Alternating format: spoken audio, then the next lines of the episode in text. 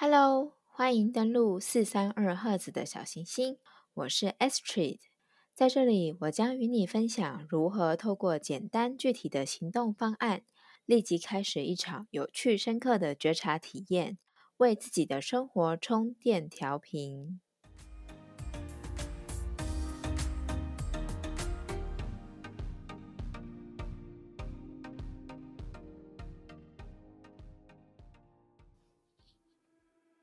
欢迎来到简单生活关键字的第二集。今天的主题是限制。提到限制，你浮现出的会是什么样的印象或是感觉呢？从我们出生开始，似乎就面临了各种各式各样的限制，不管是时间、空间、体力、成长背景、生活环境或是经济，都代表着某种程度上的限制。在这样的限制面前，我们经常必须做出抉择，而这时的选择也经常伴随着无奈、不得已或是有点压抑的感受。举个我自己的例子，一年前因为工作地点较为遥远，在时间、空间与经济的限制下，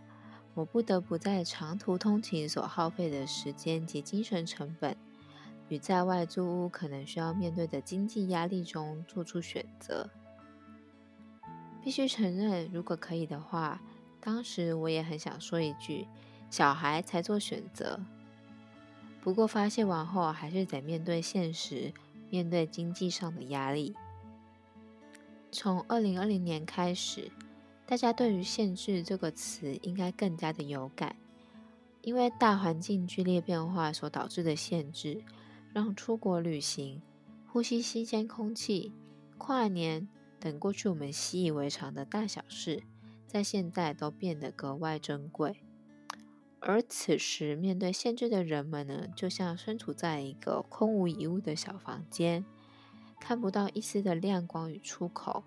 周遭是灰暗压迫的水泥墙。当我感觉到自己产生了这样的情绪后，我会感觉到自己变得有点沮丧、易怒，面对一切都会感觉是徒劳无功、没有意义的，甚至会有一点厌恶及罪恶感交织的负面情绪环绕。如果你正在面临限制或是抉择，在这里，我想邀请你和我一起尝试使用转念笔记。这个笔记的思考方法是我参考《巴哈花精应用指南》这本书中关于龙胆花精的练习。龙胆花精的正向语句是：“你能够重拾面对困难的自信与勇气。”在开始这项转念笔记的练习时，建议你可以找自己现在正在使用的笔记本或是一张空白纸。播出一段五到十分钟不受打扰的时间，想一想，针对自己目前的状况有哪些不好或是不满意的地方，并将你想到的用条列式的方法写下来。接下来，再想想看，在这样的状况下，有哪些好的发展或是可能性呢？一样将你所想到的发展或是可能性给写下来。完成后。请再回头看看那些不好的地方，难道就没有任何可以被改变或是可取之处吗？又或者，眼前的状况是否有哪些正向的体验或是机会，是我们自己先前没有发现的呢？虽然透过转念笔记不一定能够立即改善现况，但这个方法确实帮助我透过书写。来检视自己对于现况中的不满，并更具体的发现有哪些正向的机会是自己没有注意到或是没有把握住的。回到刚刚提到租屋或是通勤的抉择，最后我还是选择为了有更多的时间学习和创作而在外租屋。一开始明显会感受到的压力就是每个月多了一笔房租开销。而能够存下的积蓄也比过去少了那么一些，但配合转念笔记回顾我的外宿生活时，我发现我反而因此多了更多可以运动和休息的时间。平时的情绪呢，也不再因为长时间的通勤而感到焦躁不安。